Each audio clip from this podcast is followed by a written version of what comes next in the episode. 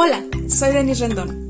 Todo lo que quería era experimentar, descubrir, vivir, sentir, conocer. Estaba cansada de simplemente existir. Y todo lo que quería era que todo lo que quería se hiciera realidad.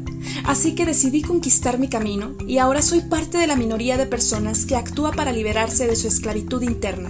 Ahora vivo bajo mi propio sistema de creencias. No me conformo con lo que dicta la sociedad. Cuestiono todo. Me expreso escribiendo, cantando, bailando, siendo fiel a mí misma. Creo en mí y me reconozco como un águila con espíritu de mariposa. Extiendo mis alas sin límites, sin juicios o prejuicios de por medio, pues sé que estoy aquí para vivir, sonreír, sentir, disfrutar, crear, aportar y compartir, descubriéndome un día a la vez. Por esto y más, quiero que sepas lo que jamás diré. Bienvenidos.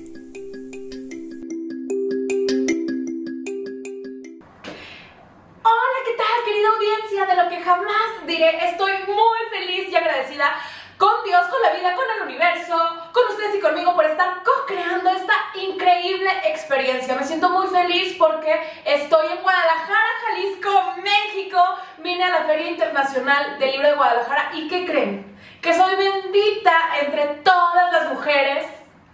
Ahorita espero tus reacciones, ¿verdad? Porque estoy aquí con dos caballeros increíbles, hermosos, grandiosos y masculinos poderosos. Sergio Cetina, que ahorita lo voy a presentar más y edificar. Y por supuesto, Omar Valdés, aquí, bienvenidos a su casa, lo que jamás diré.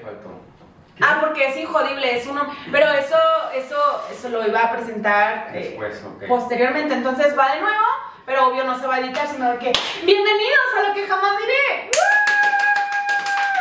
Muchas gracias, muchas gracias por recibirnos aquí en el set especial de Checo Cetina. Gracias, gracias. Eh, igual, gracias por haberme invitado a tu podcast. Ya tiene mucho tiempo que quería estar ahí. Ay, gracias. Entonces, eh, pues vamos a darle.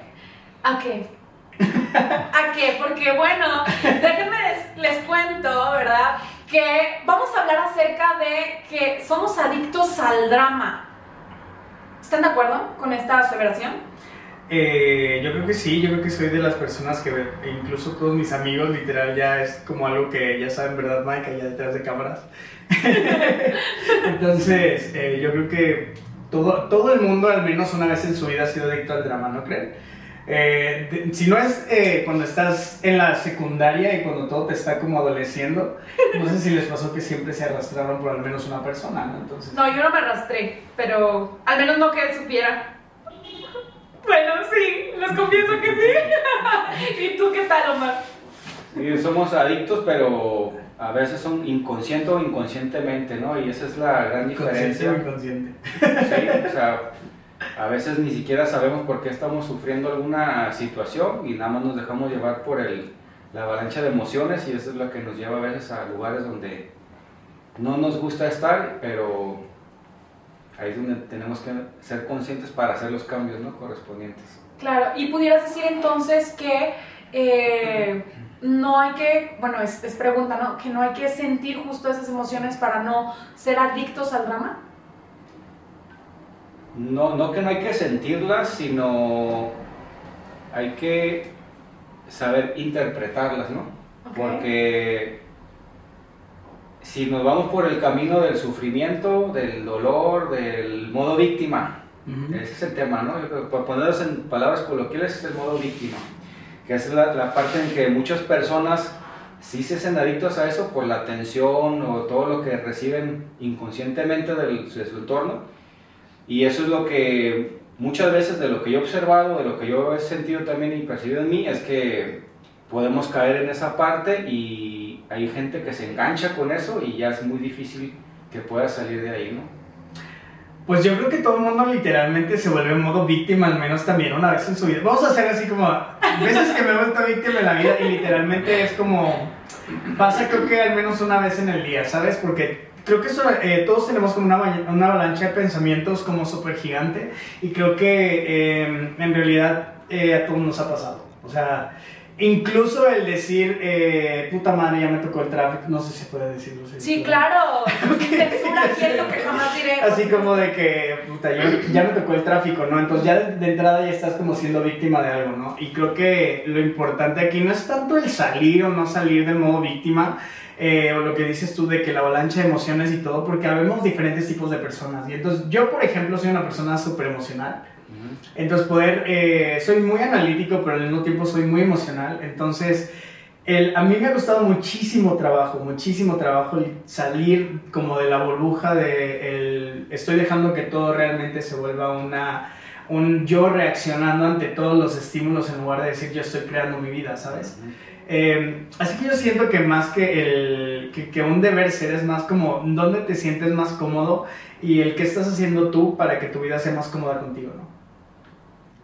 Lo dijo perfecto. O sea, Para más consejos, Sí. lleguen a W.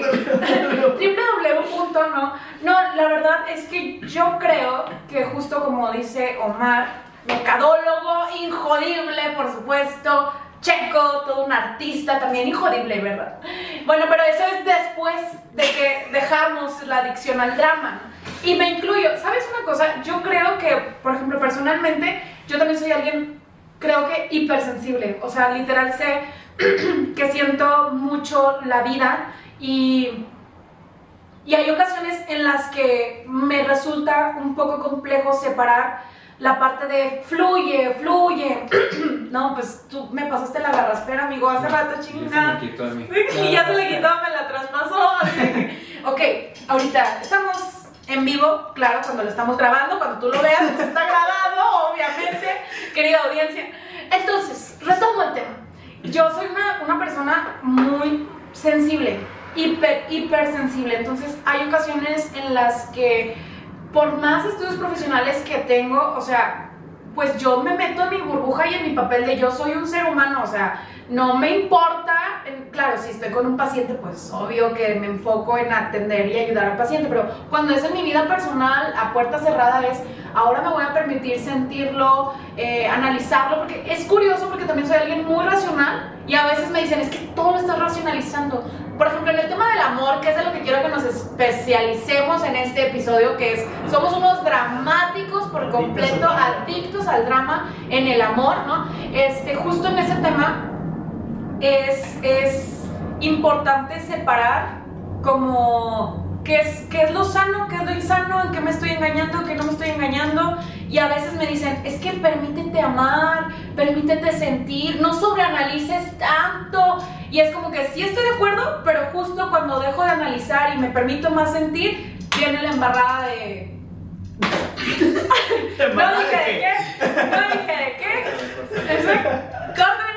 Y justo mis emociones eh, se me complica aprender a, a- a regularlas y no es como que no es como que yo digo, Mar, uff, me encanta ser adicta al drama, uff, vamos por la segunda edición de Adictos al, al Drama, sin embargo, pues, pues el corazoncito, ¿cómo le explicamos eso? ¿Tú, tú qué nos puedes compartir? Pues es que mira, coincido con algo que dijo Checo ahorita, que es que todos somos humanos, todos tenemos corazón, todos tenemos Claro. emociones y, y no es que seas muy o no seas nada emocional, o sea, todos sentimos cualquier cosa, o sea, nada más el, A ver, la, la forma, la forma en cómo lo expresamos Sí. es la- lo de la diferencia. Y Checo dijiste algo muy interesante. Y yo creo que el tema de eso de lo dramático y en qué punto empieza a afectar, yo creo es en esas circunstancias cómo tú permites que te afecten en vez de que aprendas y puedas seguir adelante, ¿no? O sea, ¿cuál sería como la manera más clara de explicarlo? ¿Estoy permitiendo que, que me pasen? ¿O estoy aprendiendo para hacer los, los cambios que necesito hacer de esas, de esas lecciones? Porque al final de cuentas todas las circunstancias que nos provocan dolores, traumas lo que sea, Claro. son experiencias, ¿no? Entonces, yo no estoy diciendo ni estoy en contra de que no sientan, cabrón. Al contrario, todo el mundo sentimos y está padrísimo permitirnos sentir. Uno en esta sociedad, bueno, yo en esta sociedad este, machista, bla, bla, bla, todo lo que ya conocemos, el, el típico de los hombres no lloran, este, eres putito si, si llevas con las canciones, con las películas. A mí fue unas uno, eh, fueron situaciones muy claras en mi infancia y adolescencia que me, que me modificaron, porque yo no sabía si era correcto o no, y no me dejé influenciar por ese, por ese entorno, y, y, y, eso me provocó un mal manejo de las emociones, ¿no? Entonces lo que a mí me pasa en mi modo dramático es que yo fui acumul, acumulando y acumulando y acumulando, no por días, por años, hasta que revientas, cabrón. Revientas, entonces es el tema, o sea, no es, no es que sea malo ser dramático, sino es en qué momento nos permitimos sentir, ¿no? Y expresar y liberar eso que estamos sintiendo. Tristeza, dolor, angustia, ansiedad, frustración, enojo, ira, lo que sea, ¿no? Claro. Es, yo creo que ese sería como la lo interesante, ¿no? De, saber. Aparte, eh, perdón, eh, yo, yo, siento que lo que te estaba comentando igual en la mañana. Eh, Detrás del micrófono. y es que estamos, yo le estaba hablando de mí específicamente, que a veces estamos en una sociedad mexicana como súper jodida, ¿no? O sea, que está, ha venido de, de estar jodida en jodida en jodida, entonces está súper padre que tengas el injodible ahí, porque estamos hablando que desde tiempos de la revolución a las morritas se las robaban para irselas a, ah, no, pues, a cochar y entonces ahí es donde salían las familias. Y de eso vienen Ah, o sea, después de eso viene la historia de nuestras abuelas, ¿no? Ya de que dicen, ah, es que ¿por qué tuviste ocho hijos? Y es que no había ni siquiera televisión, ¿no? Pero estás hablando de incluso matrimonios que se, forza, que se forjaron en base a, a, ciertos abusos. Entonces, estando en una sociedad que realmente se ha construido bajo el abuso, bajo la dolencia, bajo el eh, soy víctima de todo esto, pues nosotros heredamos lo que nosotros conocemos específicamente y lo que no rompes lo heredas. Entonces, todas las cadenas que tú, por ejemplo, no vas rompiendo, que vienen desde tus papás, si no te das siquiera cuenta o no entras en conciencia de lo que está pasando, pues obviamente jamás vas eh, a darte cuenta que es un patrón que viene ni siquiera de manera consciente, sino de manera inconsciente. Entonces, probablemente toda esta cuestión del drama, y esto es más como una tal vez teoría mía, eh, viene siquiera tal vez de tu abuelita, ¿sabes? En una cuestión de que cuál es la reacción que tú estás teniendo en base a lo que pasó. Eh, si nosotros no tomamos como esta el toro por los cuernos de decir, ok, yo ya sé que esto a mí me pasó, por ejemplo, cuando te estoy contando eh, lo de mi historia, yo dije, em, cuando a ti te pasa algo y una vez que tú abrazas lo que te ha pasado, incluso puedes llegar a decir, ok, yo vine a esta vida y elegí esto para poder trascender ciertas cosas, ¿sabes? Entonces, yo siento que más que decir igual, porque sé que yo lo dije, pero que decir somos humanos y por eso es que nos pasa, eh, es más un, o, el que tengas que aprender, porque no es un tienes que, yo siento que es más un tú cómo eliges vivir, ajá, o sea, qué es lo que tú quieres para tu futuro y si tú estás eh, en una burbuja inconsciente de qué es lo que te va a pasar, eh, siempre vas a estar reaccionando, nunca vas a estar creando tu propia vida, ¿no? Entonces... siento que es algo como súper importante el darte cuenta desde dónde viene eh, y que a partir de eso ciertas cosas empezaron a heredar e incluso ver tu propia caca, porque incluso tu propio drama, si tú no lo trabajas y luego tienes hijos, ahí vas a heredar el pinche drama a tus hijos, ¿sabes? Entonces como todo lo que tú no vas a trabajar, si tú tienes personas eh, que dependen de ti, lo vas a heredar. Claro. Y 100%, eh, y eso no es culpar a las personas tampoco que están arriba, sino que tú tienes como una mochilita con un montón de, de, de herramientas y esas son las herramientas que te dejaron tus papás, tus abuelos y todo aprendido, ¿no? Buscando y hablando de eso, de siete generaciones pasadas son las que se descargaron. Entonces, eh, de esas herramientas, pues, ¿qué se agarró y qué no? Para empezar, ¿cómo, o sea, ¿cómo está evolucionando ahorita la sociedad? ¿Qué sí me va a servir? ¿Qué no? Ahorita, cada, yo siento desde mi punto de vista que cada vez la gente está mucho más eh, consciente en eh, hacer, en tomar acción, en, por ejemplo, las nuevas generaciones tienen pros y contras, o sea, tal vez dicen que eh, unas personas dicen que reaccionan demasiado frágiles a todo lo que pasa, pero al mismo tiempo también, o sea, alzan la voz con las cosas que les pasan, ¿sabes? Entonces, de todas las herramientas que a mí me dieron, pues qué chingados agarro y qué sé qué es lo que me va a servir o qué elijo que me sirva a mí para poder vivir más feliz mi vida yo, que al final es como lo más importante, yo siento, ¿no? Claro. O sea, qué es lo que a mí me va a hacer... Eh, poder disfrutar, que es lo que realmente siento que venimos a hacer en, la vida. Y pues... Wow. Sí, por completo, por supuesto. De hecho, me siento muy, muy honrada de estar rodeada de hombres, amigos como ustedes que querida audiencia, o sea, son personas conscientes y se ve que cada quien a, su manera pues ha trabajado ese músculo emocional de la, sí, en la cuestión psicológica y de hecho dijiste cosas que, que son definitivamente ciertas, desde la psicología, desde la biodescodificación o desprogramación evolutiva, o sea, o vienes a repetir o a reparar. Ahora, paréntesis, tengo un episodio en este podcast, en la primera temporada, que se llama Los hombres también lloran. Claro que sí, porque nuestros hombres hermosos, grandiosos y masculinos poderosos merecen expresarse también. masculinos poderosos. Ay, siempre lo hago, pero no es. No es con una. El inconsciente, los masculinos poderosos. O sea, los, los masculinos así no son tan poderosos. ¿Poderositos o qué? O sea. Poderositos, rinconeros. Ay, me son rojas, me son rojas. Bueno, voy a procurar entonces no te fijes en mis manos, por favor. O sea que hombres hermosos, grandiosos y masculinos poderosos merecen expresarse, merecen literalmente alzar esa voz. Y todo lo que dijiste es completamente congruente. Ahora, eh, yo justo creo que una vez que somos conscientes, les compartí a, a ambos detrás del micrófono parte de mi historia en diferentes áreas de mi vida. Y creo por completo que tiene que ver con lo que modelamos de nuestros padres cuál fue el tipo de relaciones sexoafectivas que mis padres tuvieron, qué fue lo que yo estuve justamente viendo de ejemplo, que estuve modelando. Recuerdo, este, no sé, también el, elegir el tipo de amigos o amigas que quieres en tu vida.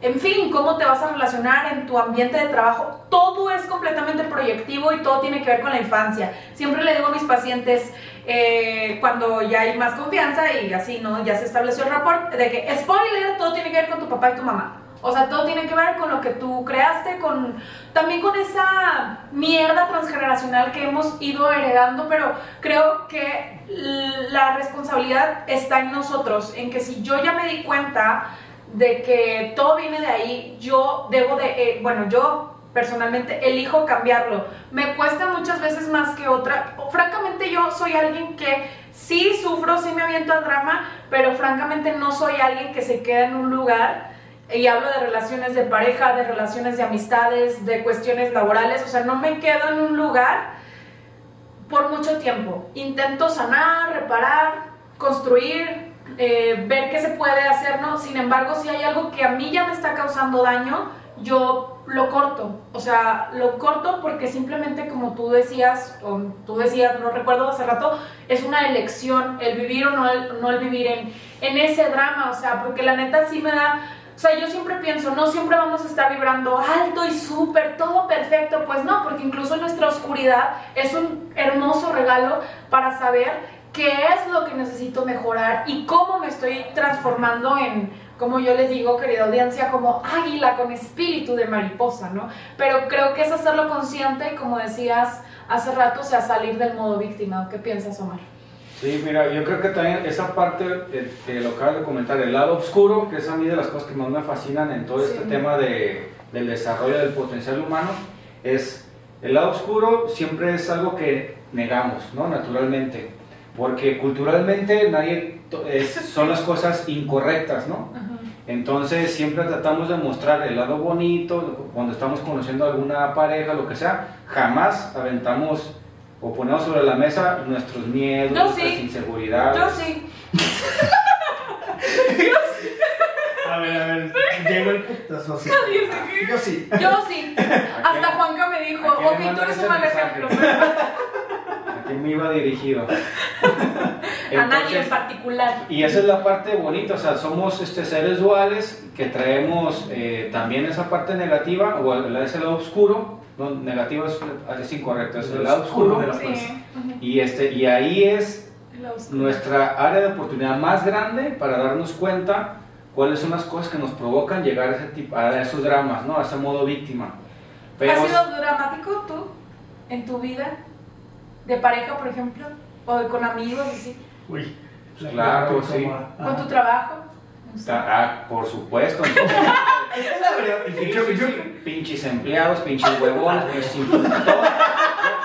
ya, ya, cuando empiezas a aventar la bolita otra la, persona. La, la, la bolita, la responsabilidad. Al otro lado de la cancha, ahí es ya es drama, cabrón, ¿no? Drama. Entonces, en un negocio, en una pareja, si el, resultado no te gusta, el único responsable eres tú, cabrón. Sí, Punto, o sea, que eliges y que cambias, ¿no? Además de que yo también, lo que estaban diciendo específicamente de eso es eh, cuando tú dices, eh, ¿qué voy a elegir entonces eh, si voy a ser adicto al drama? Yo creo que eh, toda esta cuestión de la adicción específica es lo que nos hace a veces repetirnos, ¿no? Porque tú dices, eh, suena muy fácil incluso decir, no, pues es lo que eliges, de nuevo me vuelvo a decir con lo que yo dije, ¿no? Pero eh, tú dices, es lo que tú eliges, pero aquí va la parte complicada de lo que tú eliges, ¿no? Claro. Y es eh, el decir, tomar conciencia de elegir un camino diferente, eh, sabiendo que el camino diferente, como es algo diferente, es algo que mi cerebro no está acostumbrado a, a tocar. Entonces, parte de la adicción al drama a veces es súper inconsciente cuando nosotros vamos repitiendo patrones, hablando específicamente de pareja, ¿no les ha pasado que... eh, Buscan al cucaracho y de repente el cucaracho pues ya se va, ¿no? Entonces, cucaracha. ¿por La cucaracha, la cucaracha. Ya. Ok. Bueno, un cucaracho de estos ya sea, eh, te lo buscas y de repente el cucaracho ya está como, ya, ya se fue, ya pasaste tu drama, ya pasó tu duelo, eh, entre paréntesis, ya lo superaste y de repente llega otra persona nueva, ¿no? Y resulta que Pero esa es persona nueva... cara, sí. Exactamente, es otro cucaracho, solo que se trae a las vuelas y se te pasa por todos lados, ¿no? Entonces, No, yo creo que eh, lo que hablamos de los patrones inconscientes es precisamente muchas veces, porque hay gente que sí trabaja sus patrones y de todas maneras te regresan o te llegan otras personas y es específicamente por eso. A veces no es tanto porque no son cucarachos parecidos, es que te toca una libélula, luego un sapo, luego una cucaracha, entonces como...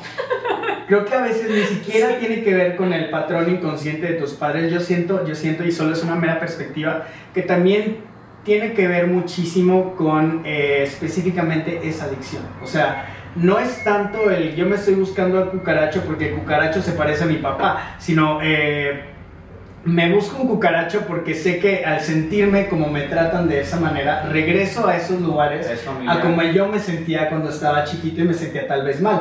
Hablando de la, de la sociedad que está jodida ahorita por toda la dolencia, ¿no? Claro. Entonces, creo que parte de la adicción... Pero ahí yo viene- diría, por ejemplo. ¿Qué pasó? Sí, Ah, fundamos. Ah, ok. Ah, yo diría, por ejemplo, ¿cuándo fue la primera vez que sentiste esa emoción que el cucaracho te genera? Y recae en la infancia, Claro. ¿Sabes? O a lo mejor no en papá, pero en el niño o la niña que te rechazó en la primaria, en la escuela, y de, de ahí, desde la infancia, porque, o sea, no hay de otra. Hay que, hay que volver al origen siempre, con los papás, tus tíos, tus primos, tus compañeros de la escuela, durante los primeros seis años de vida. Ya todo lo que estamos viviendo a partir de los siete años, ya todo es repetición. Es completamente increíble esta parte. Entonces, Ok. te haces adicto porque fue lo que aprendiste. El rechazo, la humillación, el abandono, lo que sea que te generó alguien importante en tu vida, papá, mamá o lo que ya dije, es a lo que te haces o lo que nos hacemos adictos al drama. Yo sé completamente por qué estoy adicta a La ciertas represión cuestiones. contra el micrófono, yo sé por- Yo lo sé, ¿no? Entonces viene de ahí, pero por completo y, y coincido contigo. Sí, claro, ¿no? O sea que es como más un, un patrón de repetición de lo que yo siento, ¿no? Exacto. ¡Qué madres, güey! Pero eso, eso pasa generalmente porque te guste o no te guste, recibes una recompensa, ya sea atención, este, ay, pobrecito de ti, que no sé qué. También. Entonces, eso, esa, esa parte, eh, pues la gente, tú lo dijiste ahorita, eh, como son cosas familiares, no nos provoca ese desgaste mental y energético de, puta, pero entonces si no es esto y me tengo que mover para acá y me requiere esfuerzo y me requiere No. esto y me... No, sí. Aparte, no, sí te estoy dando la razón porque aparte el cerebro le está súper acostumbrado a estar en un modo seguro. Si tú lo Sí. pones en un modo inseguro, el cerebro dice, vamos a morir, cabrón, tenemos que volver a lo mismo, ¿sabes? Entonces, es- es- Entonces, aquí hay una parte súper eh, padrísima que yo me he dado cuenta estos últimos años, que he tenido una relación importante.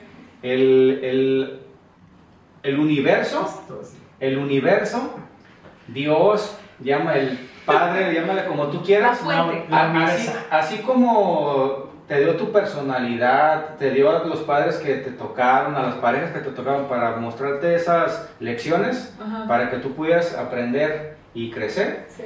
Este, hablando específicamente del drama con temas de amor y ese rollo, hay una herramienta, no, herramienta no es la palabra, pero hay una bendición cabrón, que el universo nos pone que es la pareja. cabrón. De hecho, lo, lo compartieron en la mañana. Ah, chingada, pues no, no, pues qué buena bendición, ¿no? O sea, No, pero sí lo es. Depende del. De tu- con tus los lentes con lo que lo veas, A ver, exactamente. Está bien. límpiatelos. Hay que cambiarlo. adiós a mi oculista. Porque tú ¿Oculista tienes dos. Oculista. Ah, ah, ok. Pásame el teléfono del el teléfono.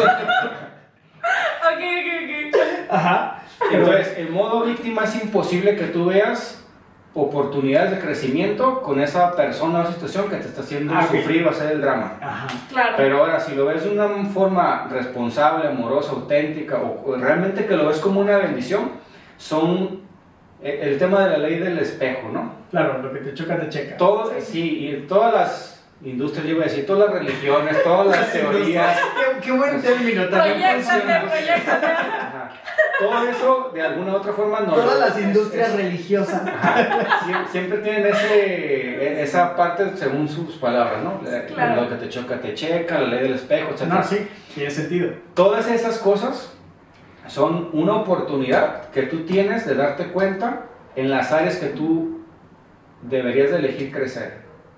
Entonces, con una pareja es la manera más amable, siendo conscientes, eh, general, a veces, eh, y el inconsciente también, a veces no es como de la manera más grata o bonita, pero depende de tu lente con lo que tú ves esa situación, este, vas a, a tomar esa lección. Entonces, todo eso que te molesta, que te caga, que te hace encabronar, que te hace sufrir, te hace caer en drama, si tú lo ves del lado irresponsable, pues vas a seguir en tu cuento de, de- Claro. de- de víctima y echándote flagelos y latigazos, ¿no? Sí. Pero si lo ves del lado responsable ah, y amoroso es, ah, estas son las cosas que la vida me está mandando, la invitación a donde yo tengo que trabajar para seguir creciendo. ¿Ven por qué, por qué necesito una pareja? O sea, para que me dé ese espejo, ¿te fijas? O sea, es importante. Bueno. ¿Ves? Estoy Es broma, es broma, sarcasmo, ¿entiendes? Pero te fijas. A ver, amiga, ¿cómo te explico? Es que es una, es, es una, broma. hablando exacto, es que eso pasa con, con un niño en la calle o andando en el camión, el cabrón que Claro. te repea, que te incomoda, todo lo que te genera incomodidad, esa- esta frase me gusta mucho, donde está tu incomodidad está tu oportunidad, Sí, claro. punto. Y, como ustedes pusieron el tema de, del amor y las parejas y todo ese rollo, pues qué bendición tan grande contar con una persona que te acompañe y que todos los días Obviamente sería mejor que se fuera de una manera amorosa, pero generalmente no, no, no siempre aventamos el veneno y por, por eso, Yo siento por era eso lo mucho sufrimos, amor. por eso lo sufrimos, por eso duele, por eso lastima, pero es la oportunidad, es la invitación de la vida a ¿Pero es que cambies. ¿O qué es? Sagitario. Sagitario. ¿Cuál es tu Tiene- Tiene bien ascendente? vibe. Ah, sabe, yo no sé esas cosas. Ascendente ok. está en. Entendible. Pregúntale aquí a Checo Astral. Chicos, para mis nuevas redes sociales, es Chucky Vidente. Chucky Vidente. Sí, por completo, tienes, tienes toda la razón. O sea, literal sí, o sea, es, es una oportunidad el, el ver ¿no? a, a tu pareja por, por completo. Pero, ok, ahora quiero que cambiemos un poquito eh, la conversación, pero hilemos el tema al mismo tiempo. De ser adictos al drama, cómo traspasar o transmutar esas situaciones para llegar a ser injodibles, Omar. ¿Injodibles te refieres a no sentir dolor? El, el grillito así como que- Se lo pones Este, bueno, y quédense para el siguiente episodio donde vamos a descubrir qué tal sale esto. ¿no? Se queda pensando, se queda pensando. En realidad es que yo siento que la parte que faltó ahí, perdón, o sea, tratando como de, de- de aportar un Adelante, poquito, adelante. es eh, que sí está muy padre como lo vemos desde que tú dices la pareja que nos tocó, pero ahí es donde está también como la- el asunto. La pareja no es, te- no es que te toca, tú la eliges. Sí. Creo que siempre todo regresa a ti en la cuestión de eh, incluso lo de la ley del espejo, porque lo que buscas específicamente son personas incluso que tienen a veces muchas concordancias con lo que tú eres. Y precisamente esa es la parte donde a veces elegimos personas, pero ahí es donde sí concuerdo 100% contigo, y es que específicamente yo vine a aprender. Entonces, eh, yo no diría tanto un cómo dejar de ser adicto al drama, sería No, Eh, sí, por favor. o sea, eh, la gente tiene que sanar. Claro, pero O sea, me refería... entendiendo que en vez de drama venimos a aprender y a crecer y a Exactamente. evolucionar. Exactamente, entonces sería Con más el como... eufemismo, sí. Así pendejitamente vamos a descartar esos dos. Y bueno, me voy del podcast, gracias. Entonces, Pero me refería más que nada a esta cuestión de, de- de decir, eh, pues bueno, elegimos la situación para aprender algo también. Entonces es como, para empezar, ahora sí objetivamente a decir cómo salgo del drama, es decir, específicamente qué es lo que vine a aprender con esto, ¿sabes? Claro. Creo que sería como un punto muy importante y la piedra angular de esto de qué me sirve o para qué me está o para qué eh, en, en mi futuro yo más expandido lo que tú quieras le va a funcionar haber pasado por esto. Es cambiar la pregunta de ¿por qué a mí? ta- ¿No? ¿Para qué? no? ¿Para qué? Ajá. Exacto, ¿para qué? Pues, Ajá. Así Ajá, bueno, matas el drama. como más que un para qué, siento que es un ah, cómo evoluciono yo con esto, ¿sabes? O esto, o sea, lo que acabo Pues yo el para qué es para evolucionar, o sea, tal cual, ¿no? Ajá, bueno, es que tal vez mucha pers- muchas personas podrían decir como, ¿para qué? O sea, ¿para qué me pasó esto, sabes? Ah, ok. Pero desde el punto de vista otra vez de la victimez, entonces sería como, dejemos de ser adictos al drama, No, utilizando otro Desde drama. el para qué consciente, No, es o que, sea. es que sí, sí- sí es importante la pregunta. Muy bien. ¿Por qué? ¿Por qué? Cada vez es más grande la pregunta, amigos. Más grande. ajá. Ajá, ¿por qué? Pero es esa parte, si te sigues preguntando ¿por qué a mí? Es, es, es para qué, o sea, ya es a través de mí Ya, llega ya este mensaje de, de aprendizaje y crecimiento y ahí es donde se toma la decisión de... No digo que dejes de lloriquear ese rollo, pues aprende, si te, si te duele, pues duele y permítete, cabrón. Claro. Si te estás triste, pues pásalo, ¿no? Si estás triste, no estés triste. Ah, neta. Chido tu coto, ajá. Entonces esa sería la, la diferencia en las preguntas para salir de esa parte de, de lo dramático, ¿no? Claro, como recodificar la, la- el cómo estamos viendo. Resignificar. Pero- los lentes. Pero cambiando justamente esos lentes, es decir, ¿cómo voy a ser injodible? O sea, eh, y con eso quiero que vayamos cerrando para las recomendaciones que la gente nos está escuchando de injodibles, porque además es promocionar el proyecto de mi amigo Injodible, El movimiento. el movimiento de mi amigo Injodible, tal cual. Este, pero en este tipo de relaciones sexoafectivas, o sea, una vez que nosotros queremos sanar, ser conscientes y, y- y justo transmutar el dolor y el drama, ¿qué necesitamos hacer o, o- o cuál es la fórmula para ser injodibles en la cuestión del drama sexoafectivo? Pues en mi experiencia, lo que yo aprendí y que estoy dispuesto como a cambiar, porque es una cosa que tampoco yo lo sabía, no, no tenía como esa amplitud de conciencia, es justamente el agradecimiento. Porque, por ejemplo, si nos toca alguien celoso o lo que sea, cualquier cosa que te provoque incomodidad y te haga reventar y reaccionar, es tomarte esos 10 segundos de, de no de reflexión, pero sí de, elegir cómo tomarte esa situación. Si como víctima y sufrirlo, o qué necesito aprender yo de esto. Eso es lo que yo me llevo de estos últimos años de aprendizaje. Entonces, si yo tengo siempre la facultad de tomar esas dos decisiones, de reaccionar o aprender, pues siempre voy a estar agradecido con eso, porque en vez de caer, engancharme y caer en el mismo drama e insultar y, y joder y, engancharme con la situación, me, tomo esos, esos segundos de tranquilidad, lo agradezco y entonces ya tienes la decisión y la facultad de poder absorber el aprendizaje de esa situación que, estás, que te está generando incomodidad. Entonces, en vez de hacer ese pinche pedo más grande de lo que en realidad es, le, le estás permitiendo también a la otra persona darse cuenta y tú mismo de que es una situación de la cual los dos pueden salir beneficiados, aprender, conectar más, crecer y seguir evolucionando, ¿no? Qué romántico y qué bonito, ¿no? O sea, Claro. el desde, desde lo que lo veo. ¿Quiere alguien comerse yo? por favor? Comerciales, comerciales. No, es que, pero... ¿No estabas preparado? No estaba preparado para que me llegara tanto, pero no, a lo que me refiero, este, yo ahorita es, eh, qué bonito el punto de vista eh, que trae, porque sí es como muy, casi casi como preguntando desde qué haría el amor aquí, ¿no? O sea, o sea ¿cómo, cómo, cómo esta situación se podría ver desde el amor. Espera, es mi primer trío. ¡Ah! No manches, somos tres aquí en el podcast, ¡qué emoción! Ok, ya, cierro paréntesis. No con Lili y Juanca también fue. No fue cada quien. Ah, Sí, yo sí, que ser como dijiste. Sí, ah, qué delicia. Muy bien. Sí, por supuesto, sí, sí. Y bueno, bueno, desde mi punto de vista, yo creo que los consejos que al menos yo daría para la- esta cuestión de volverte injodible, al menos en la cuestión de dejar atrás la adicción al drama, principalmente yo siempre recomiendo que es parte el conocimiento. El conocimiento es poder, amigos. Entonces, como Claro. tienes que saber eh, crear conocimiento o, o al menos eh, surtirte de conocimiento consciente, ¿sabes? eh, saber qué me estoy metiendo al cerebro y si lo que me estoy metiendo al cerebro va a ser algo que me va a ayudar a construirme a mí para el futuro, ¿no?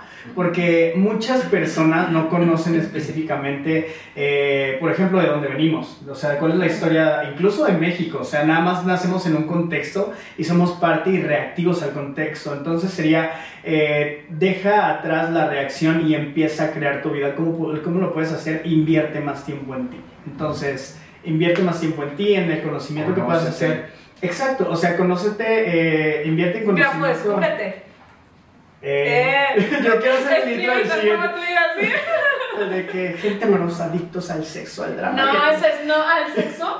¿Alguien dijo sexo? Muy bien. Entonces, eh, creo que sería más como conócete, eh, busca conocimiento consciente y también eh, busca fuentes que te puedan ayudar a crecer también a ti. O sea, no me, con eso no me refiero a vuélvete hippie de- del- del desarrollo personal, eh, pero sí más Pues como... mira tú, sí, súper hippie. Sí, por supuesto. No es lo que ustedes piensan No. antes de que diga. Pero Que me este. censuran aquí, ¿no? Si bien censurados y funados todos por la cuestión de. por los polvitos mágicos de mi compañero Omar. Ese es, la, ese es el secreto de ser hijo. Ya sé. Pero este. Pero no, es como busque conocimiento, que ese conocimiento sea consciente y aparte no se metan tantas pendejadas en el cerebro. Entonces que sea más consciente y busquen crecer ustedes. Con eso ya tienen la mitad de, de las cosas ganadas. Excelente. Querida audiencia de lo que jamás diré, personas románticas, intensas, amantes de la vida, del sexo y del placer, realmente me siento muy honrada de que hayan estado aquí Omar Valdés y también Sergio Cetina en lo que jamás diré. Me siento muy orgullosa de ustedes, de decirme su amiga. Espero que me digan que yo también soy su amiga, a lo mejor nada más es de aquí para allá, ¿no?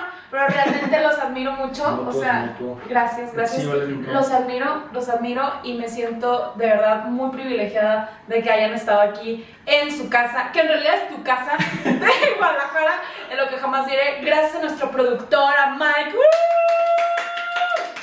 Que aquí nos está dando instrucciones y todo. Creo, audiencia, recuerda, ámate, conócete, descúbrete. Sigue a estos increíbles caballeros en redes sociales. ¿Cómo los encuentran para que vayan a, a- para que vayan a seguirlos?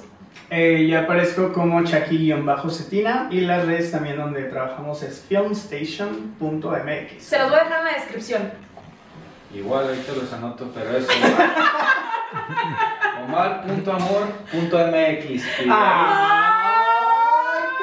Es un romántico. O sea, me Romántico me. Luego dicen que esos son los peores, ¿no? Ah, ya sé. No, son los mejores, son los mejores. Ok, entonces va de nuevo. Ajá. Y la de Incodible, ahorita ya se los compartimos ahí en, en los textos, pero ahí también ya compartimos información padrísima.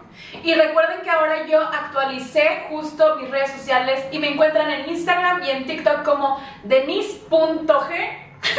denise.g. Ren- Es que soy Garza Rendón. Por eso. Pero aplica, pero aplica la novela, ¿no? Tiembla de placer. Y esto fue lo que jamás diré. Nos escuchamos en el siguiente episodio.